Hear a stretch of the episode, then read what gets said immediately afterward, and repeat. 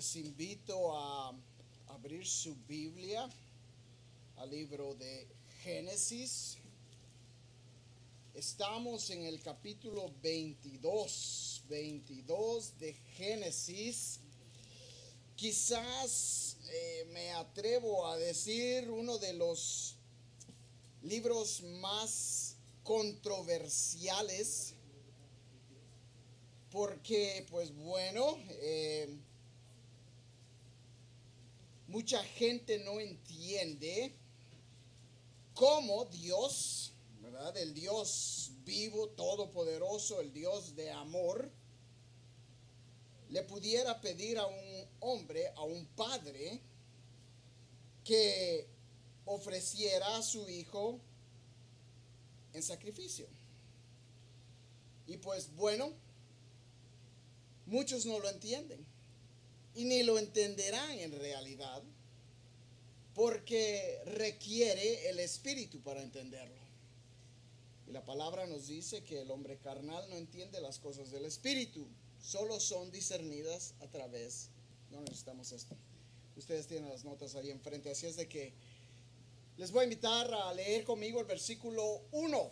Tenemos mucho que cubrir y quiero aprovechar cada segundo porque como dije, es un capítulo muy controversial y hay tanto en realidad que podemos sacar aquí. ¿verdad? Y le he titulado a este sermón el ejemplo más grande de obediencia. Sabemos que Abraham se conoce como el padre de la fe, el padre de la fe. ¿Por qué? Porque en primer lugar dice que creyó la promesa de Dios. Alison, me estás haciendo reír. Estaba de reírse conmigo la nena lo tengo que aprovechar porque no es de siempre. Eh, y, Hebreos nos dice que Abraham por la fe creyó a Dios y por la fe se guió y andaba de lugar en lugar en una tienda porque esperaba una ciudad no hecha a mano, sino una, sino una ciudad que está fuera de esta tierra. Y por la misma fe ofreció a su hijo Isaac. Ahora, esa fe tiene que ser de un límite que nosotros nunca entenderemos, al menos yo no entenderé.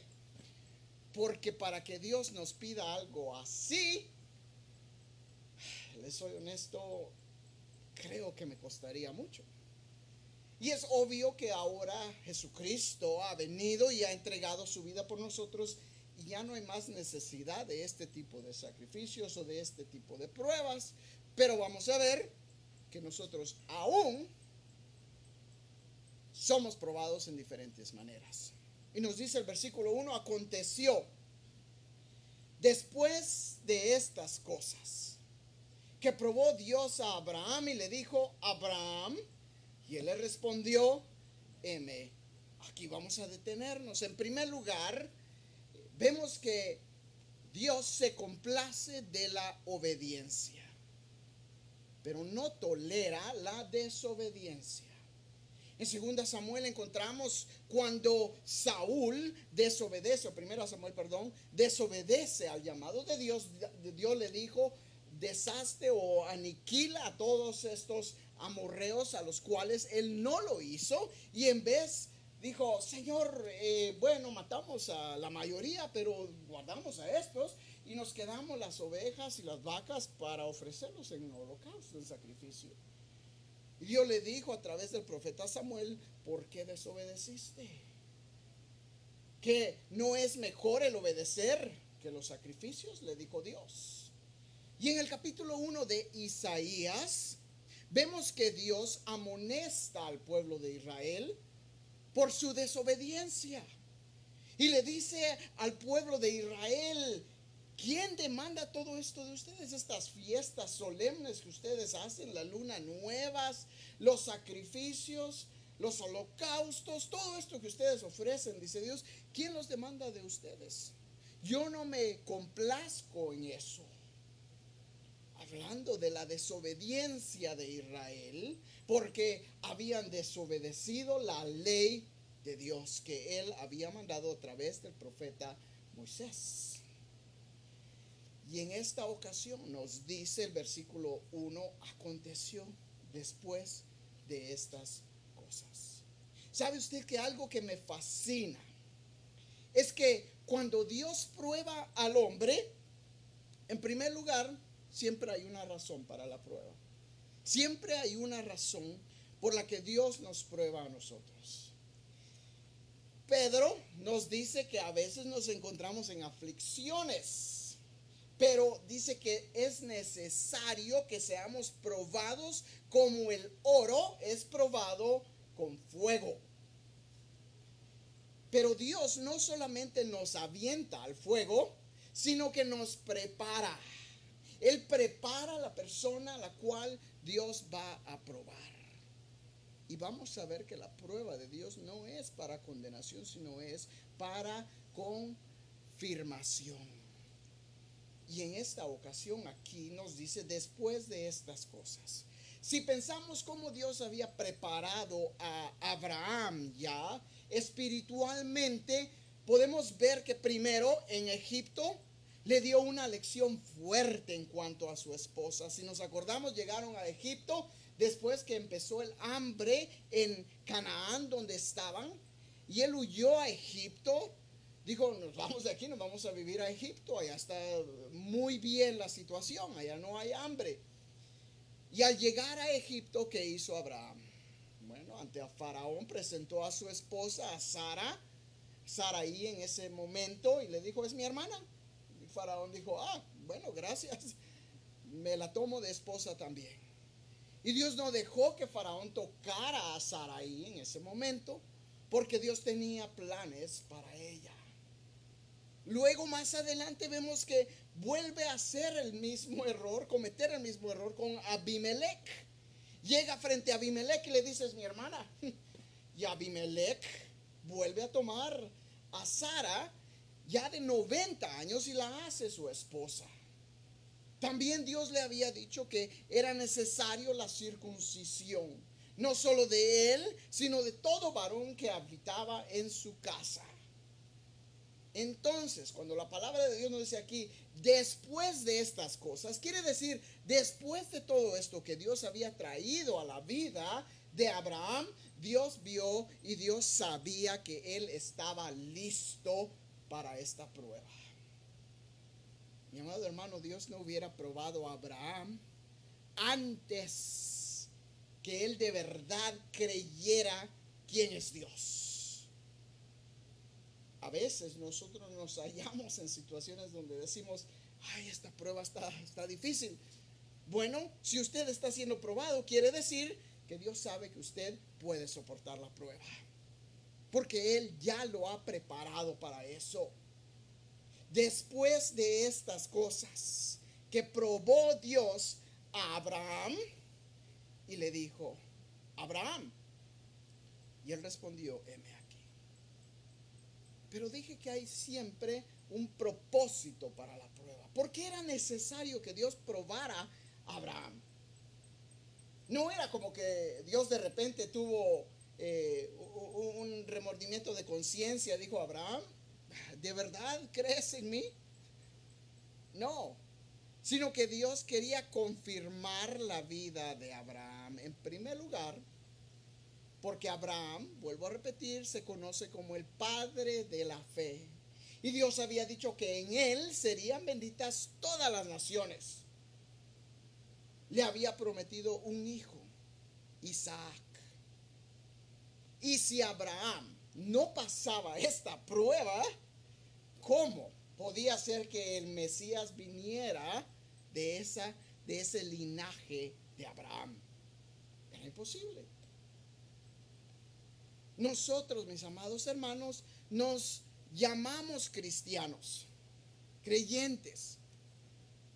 Pero la gente, cuando una persona se llama cristiana, se dice ser cristiana, se introduce como cristiano, la gente espera que uno sea diferente, ¿verdad? De lo contrario dicen, ay, este, y dice que es cristiano. Ponemos en mal el nombre del cristianismo. Mejor no nos llamemos cristianos, llamémonos cristinos. Si vamos a poner el nombre de Dios en vergüenza. De lo contrario, debemos de probar con nuestros hechos, con nuestra vida, que Dios es verdaderamente nuestro Dios. Y que hemos creído en Él. Y Él ha hecho cambios en nuestra vida. Sigue diciendo el versículo 2. Y dijo, toma ahora tu hijo, tu único Isaac, a quien llamas y vete a la tierra de Moría y ofrécelo allí en holocausto sobre uno de los montes que yo te diré. Toma ahora tu único, le dice al que amas. Mi amado hermano, aquí es donde viene la controversia. Porque muchos no entienden cómo Dios, en primer lugar, le pide a este hombre, a este padre, que sacrifique a su hijo. Y yo creo que mucho más de un ejemplo de fe de Abraham es una, eh, como decimos, foreshadow en español, se dice, eh, es un porvenir, un porvenir de Jesucristo. Y cuando nosotros leemos la Biblia debemos de encontrar a Jesucristo en cada pasaje, en cada versículo. Entonces, mucho más que una prueba de fe, es un porvenir de Jesús. Y vamos a ver cómo Isaac se compara a Jesús, es un tipo de Jesús. Y en esta ocasión Dios le dice, toma a tu hijo, a tu único Isaac. No cabe duda que Abraham amaba a Isaac. Escúcheme bien, a los 100 años, Dios le dio este hijo con su esposa, Sara. Sara a los 90 años resultó embarazada. ¿Puede usted imaginarse eso? Una viejita que está con bordón esperando bebé.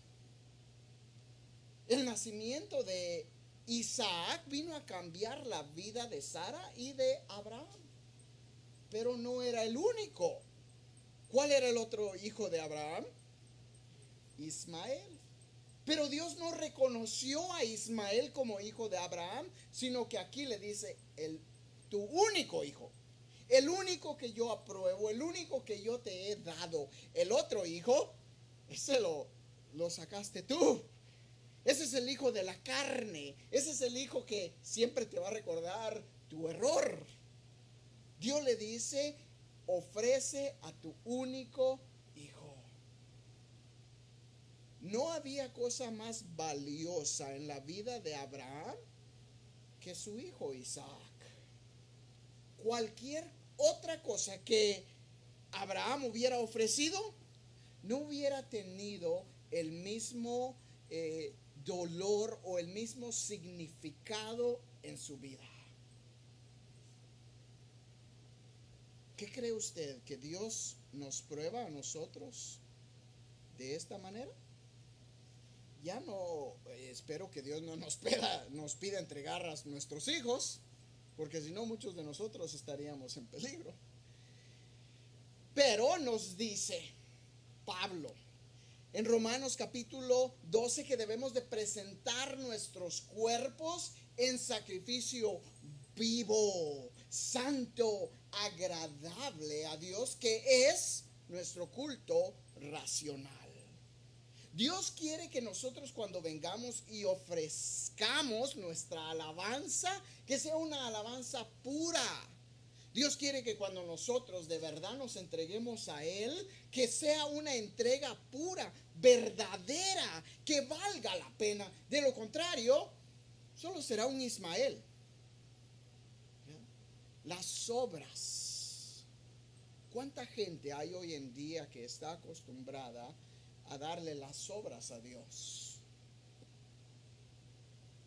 Señor, si me queda tiempo voy a la iglesia. Señor, si me alcanza este mes, te doy. Señor, no me da tiempo para servirte, pero si me da tiempito, te sirvo. Mi amado hermano, cuando usted pueda, hágalo. Y hágalo de corazón. Y cuando no podamos, simplemente, Señor, no puedo. no quiero. ¿Vamos a engañar a Dios? No. Ella lo sabe. Entonces, si Abraham hubiera ofrecido cualquier otra cosa, quizás Dios no hubiera aceptado ese sacrificio, ese holocausto de la misma manera. Y fue la razón por la que le pidió que ofreciera su hijo, lo más valioso en su vida. ¿Qué estamos nosotros dispuestos a darle a Dios en esta noche? Porque mis amados hermanos, si nosotros no le estamos dando lo mejor, lo más valioso, ¿qué nos está pidiendo Dios? Dios me dice, dame ese carácter tuyo. Ay, Señor, pero es que así nací. Así soy yo. Nací enojado y enojado me voy a morir. Y dice Pablo que dejemos el enojo, la ira, la gritería, dejarlo, dice. Estas cosas hacías antes, ya no más. Pero es que así soy yo. ¿Qué nos está pidiendo Dios en esta noche? Cada uno de nosotros sabemos lo que Dios nos pide de la misma manera que Abraham sabía lo que Dios le pedía. Quizás algunos de nosotros estemos dispuestos a darlo. Otros, quizás nos cuesta un poquito más. Y decimos, ay Señor, no hay otra cosa que te pueda dar. ¿qué más te puedo ofrecer?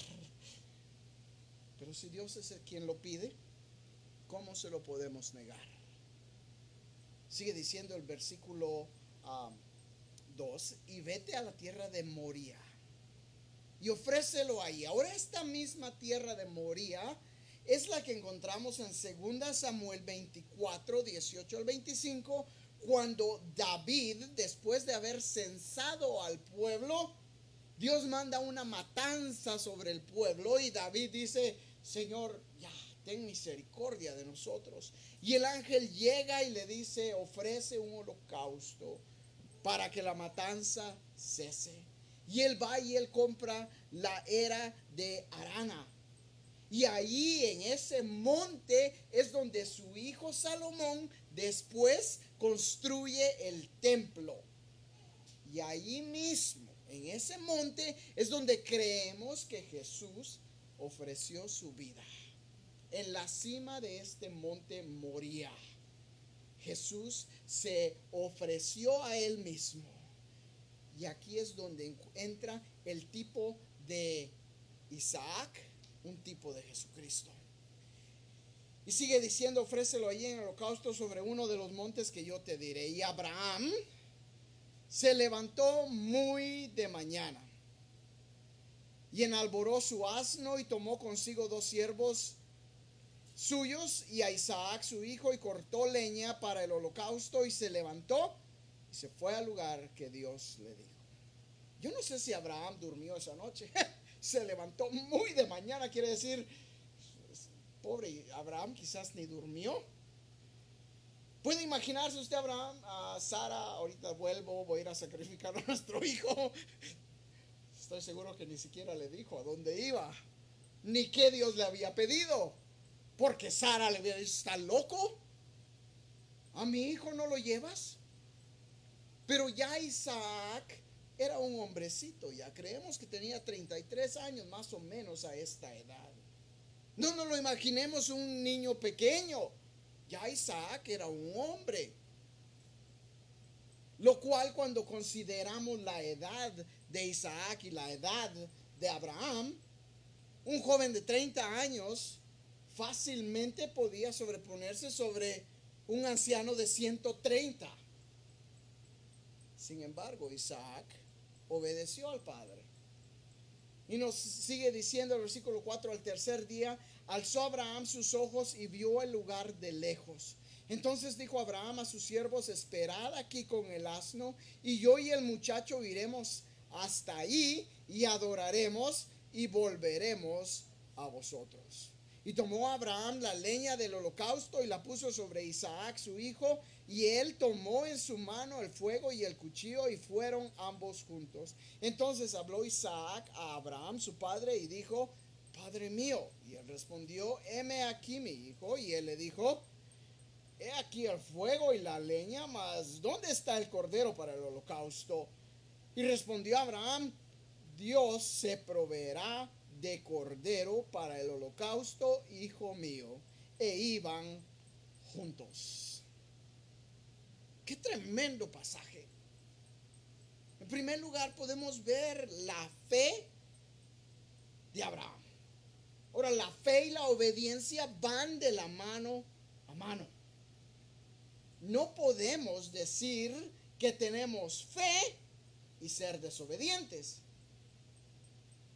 Y no podemos obedecer sin tener fe. Hebreos 11:6 nos dice que sin fe es imposible agradar a Dios.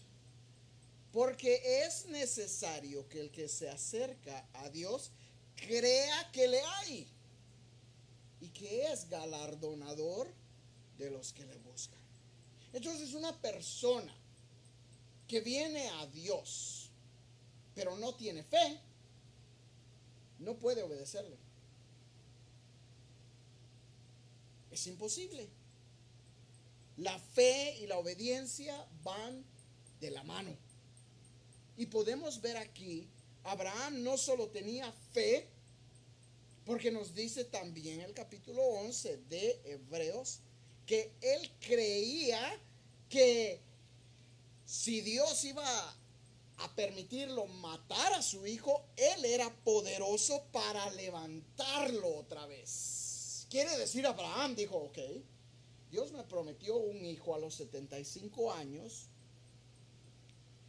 yo le fallé, él todavía me dio un hijo a los 100 años, cumplió su promesa y él ha prometido que ese hijo vendrá a bendecir toda la tierra. En él vendrá una bendición para toda la tierra.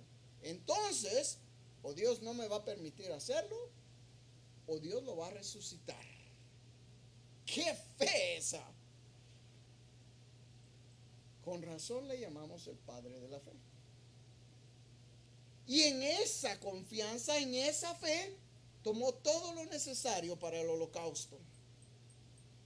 La leña, el cuchillo, la soga, todo lo que necesitaban. Y marchó hacia ese monte.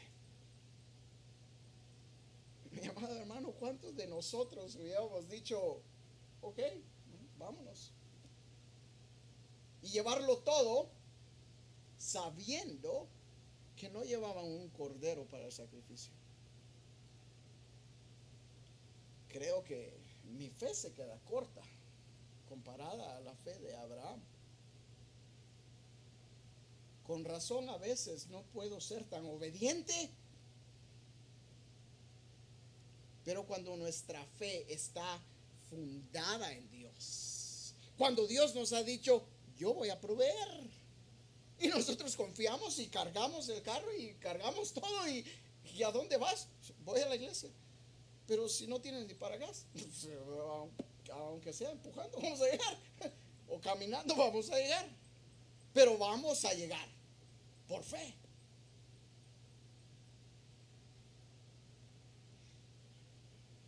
Mi amado hermano, la fe de Abraham no estaba puesta en su hijo estaba puesta en Dios. Y por eso fue que Él cargó con todo. A veces nosotros decimos que tenemos fe, pero porque sabemos que ya viene el chequecito. Decimos, oh, Dios va a proveer. Hoy es 31 del mes, mañana es primero. El primero me paga. Dios va a proveer. Pero ¿qué cuando el cheque no llega? Ay, Señor, tú dijiste que ibas a proveer. ¿Qué está pasando? Dios dice, tranquilo, no estás listo para la promesa. ¿qué me falta, Señor? Otra prueba. Nuestra fe crece con las pruebas. Por eso es que nos dice Santiago que debemos de gozarnos cuando nos encontremos en diversas pruebas, sabiendo que la fe, dice, produce paciencia, pero tenga la prueba su, su trabajo, que complete su trabajo. El propósito de la prueba siempre va a ser incrementar nuestra fe. Versículo 8, y respondió Abraham, Dios se proveerá de cordero para el holocausto. Ahora, este no es un error aquí. Si usted lee bien el pasaje, Dios no dice Dios proveerá un cordero. Dice Dios se proveerá de cordero. Quiere decir que Dios va a dar el cordero necesario, Él mismo se va a ofrecer, se va a entregar como cordero. Esta es una profecía en cuanto a la muerte de nuestro Señor Jesucristo en la cruz. Que a través de su muerte el mundo entero sería redimido. Él sería ese cordero puro sin mancha. Él se, proveyó a sí mismo. Él se dio a sí mismo. A Jesús no le quitaron la vida. Él la entregó. Él se entregó. Él se hizo voluntariamente sacrificio. Qué hermoso pensar en eso. Versículo 9, y cuando llegaron al... Ay, está avanzando el tiempo más rápido de lo que pensé. Y cuando llegaron al lugar que Dios le había dicho, edificó allí Abraham un altar y compuso la leña y ató a Isaac su hijo y lo puso en el altar sobre la leña. Y extendió Abraham su mano y tomó el cuchillo para degollar a su hijo. Entonces el ángel de Jehová le dio voces desde el cielo y dijo, Abraham, Abraham. Y él respondió, heme aquí. Y dijo, no extiendas tu mano sobre el muchacho, ni le hagas nada, porque ya conozco que temes a Dios, por cuanto no me rehusaste tu hijo, tu único. Entonces alzó Abraham sus ojos y miró, y he aquí sus espaldas un carnero trabado en un zarzal por sus cuernos. Y fue Abraham y tomó el carnero y lo ofreció en holocausto en lugar de su hijo. Y llamó a Abraham el nombre de aquel lugar, Jehová proveerá. Por tanto se dice hoy, en el monte de Jehová será provisto. Jehová giré. Qué nombre tan lindo, ¿verdad? Jehová giré. Jehová giré, hermano. Jehová proveerá. Pero a veces lo dudamos. A veces lo dudamos o a veces queremos ya. Dios dice, todavía no. Todavía tienes que pasar más pruebas. Ay, pero ¿por qué? Todavía no estás listo. En el tiempo de Dios, en la línea de tiempo, Dios sabe cuándo Él va a proveer. Él no tarda. Para nosotros decimos, ay, a tiempo Dios proveyó. No, al tiempo exacto. Y llamó, versículo 15, llamó el ángel de Jehová a Abraham por segunda vez desde el cielo.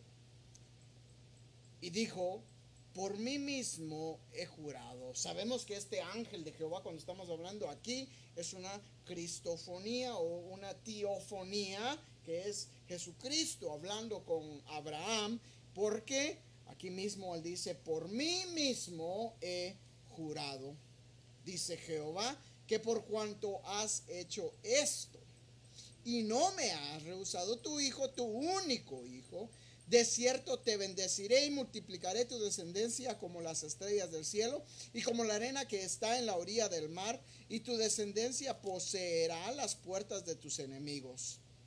En tu simiente serán benditas todas las naciones de la tierra por cuanto obedeciste a mi voz.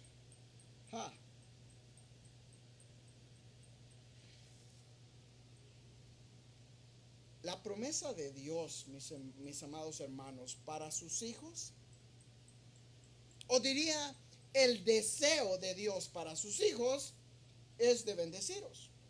Nos dice Jeremías, yo sé los planes que tengo para vosotros, dice el Señor. Planes de prosperidad, de abundancia. Esos son los planes de Dios. Pero entonces, ¿qué pasa? Porque a veces pasamos dificultades. En primer lugar, por nuestra desobediencia. Los problemas que a veces nos acarreamos es por nuestra propia desobediencia y por la incredulidad. Y aquí Dios le dice a Abraham, porque pasaste el examen, te voy a bendecir. Te voy a bendecir, voy a multiplicar tu descendencia porque no me rehusaste tu hijo. ¿Qué nos pide Dios en esta noche? Que le estaremos dando o que le estaremos negando. Porque la respuesta de esa pregunta quizás tenga que ver con lo que pasa en nuestra vida. Y a veces podemos decir, ah, por eso, por eso es que Dios no me bendice. Porque estoy viviendo en pecado. O porque no me he entregado a Él completamente. Dios lo sabe muy bien. ¿Y a quién no nos gusta que Dios nos bendiga? A todos. Pero la gente viene a la iglesia esperando bendiciones, esperando que el cielo se abra y que vengan bendiciones y se vayan todos los problemas. Pero no es así la vida del creyente. El pecado tiene sus consecuencias. Pero la promesa de Dios siempre permanecerá. En tu simiente serán benditas, versículo 18, todas las naciones de la tierra por cuanto obedeciste a mi voz. ¿Usted quiere recibir una bendición de Dios? Sea obediente a la voz de Dios. Pero escúcheme bien, no esperemos bendiciones materiales. Porque la bendición más grande que nosotros tenemos no se encuentra en esta tierra. Entonces, si usted cree y dice, ah, eso es todo lo que tengo que hacer, ser obediente, ok, yo puedo hacer eso. Y de repente continúan los problemas. Pero ¿qué pasó? Bueno, sí, la promesa de Dios sigue permanente.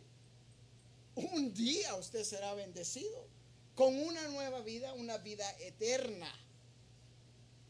La esperanza de Dios para el creyente no se encuentra en esta tierra. No la busquemos aquí, ni la esperemos aquí, porque no la vamos a ver aquí. Si la viéramos aquí, no la pudiéramos disfrutar. ¿Se ha puesto a pensar usted en eso? Si la promesa de Dios estuviera en esta tierra, no la pudiéramos disfrutar. Porque el enemigo no nos permitiría disfrutarla. Es por eso que tenemos que llegar hasta donde Jesús está. Para que nadie nos la quite. Versículo 19, volvió Abraham a sus siervos y se levantaron y se fueron juntos a Berseba y habitó Abraham en Berseba. ¿Puede usted imaginarse a Abraham con un nivel de fe nuevo? Renovado. No puede creer lo que acaba de pasarse. ¡Wow! Tres días pasé considerando a mi hijo muerto y ahora él vive. y Él va conmigo. Y no cabe duda que Abraham se gozaba de camino de regreso a Berseba. Y estoy seguro que lo compartía con sus siervos. Y cuando llegó a casa, Sara, ¿qué crees? Yo iba a matar a nuestro hijo. ¡Ah! Bueno, Dios me pidió que sacrificara a Isaac. ¿Qué? ¿Cómo es eso? Sí, pero Dios tenía un plan. Dios quería confirmar nuestra fe en Él. No cabe duda que los dos se gozaron en ver a su hijo, que Dios no le permitió quitarle la vida. Sin embargo, Jesús, el Hijo de Dios, no fue así. Dios no detuvo el tiempo y dijo, un momentito a mi hijo no lo tocan, aunque bien había podido hacerlo. Cuando Jesús fue arrestado y Pedro creyó ser el defensor de Jesús y le cortó la oreja al soldado, Jesús le dijo, guarda tu espada, Pedro, ¿qué no crees que puedo orar a mi Padre y mandaría legiones de ángeles? Jesús bien podía haberse escapado de esto y no pasar de eso como oró en Getsemaní. Si es posible, Padre, que pase de mí esta copa, que no tenga que pasar esto, pero que no se haga mi voluntad, sino la tuya. Y el Padre no lo detuvo. Sabemos que Jesús entregó su vida pero al tercer día, como otro tipo de Isaac, resucitó y fue reunido con su padre. Y tanto el padre como el hijo se gozaron y se gozan porque el plan redentor fue cumplido. Ahora ya no les toca a ellos, ahora les toca a nosotros, a la humanidad, aceptarlo, recibirlo. Ya Jesús cumplió su papel redentor.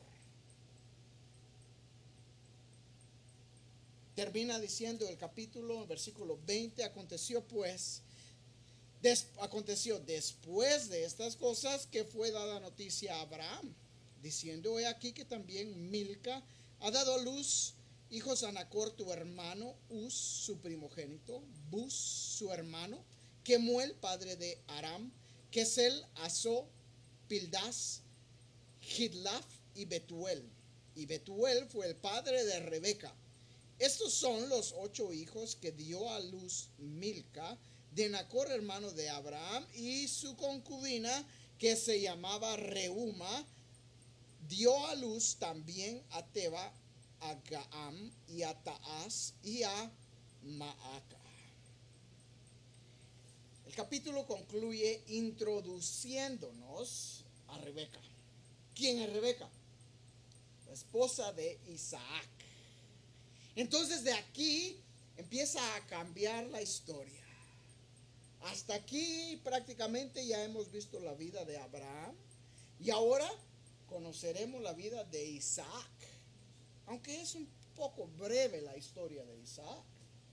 Pero veremos cómo lo que el padre hace también afecta al hijo. De cualquier manera, el pacto de Dios con Abraham y con sus hijos continúa. Mi amado hermano, ¿qué nos pide Dios en esta noche a cada uno? ¿Qué nos pedirá? Eso solo usted lo sabe y solo usted lo puede contestar. Pero estamos dispuestos a darle lo que Él nos pide. ¿O somos nosotros aquellos que, ay Señor, ¿por qué no te doy esto en vez? Si queremos la bendición de Dios, debemos de darle lo que Él nos pida. Y si Él no lo pide, es porque Él sabe que ya estamos listos, porque Él nos ha preparado. Incline su rostro y vamos a orar. Señor, te agradecemos, Padre, por este ejemplo de fe, de obediencia. Un ejemplo que quizás nosotros nos cuesta entender, porque creo que ninguno de nosotros estaría dispuesto aún a ofrecer la vida de nuestros hijos. Y cuando consideramos la prueba de Abraham, quizás hay algunos de nosotros que decimos, Señor, no nos pruebes de esta manera. Si has de probarnos, pruébanos de otra manera. Porque esa es nuestra carne. Estamos aferrados a este mundo y lo que nos rodea y aún a nuestros hijos. Enséñanos a darte todo, a confiar en ti de la misma manera que confió Abraham, sabiendo que si aún tú tomabas a su hijo, tú eras poderoso para levantarlo, para resucitarlo de los muertos. Señor, gracias por las pruebas que vienen a nuestras vidas, porque incrementan nuestra fe y nos ayudan a depender más de ti. Continúa obrando en nuestras vidas, moldeándonos a imagen de tu Hijo Jesús cada día. Te alabamos y te bendecimos y te amamos Jesús. En tu nombre oramos. Amén. Que el Señor les bendiga. Estamos despedidos. Gracias por acompañarnos.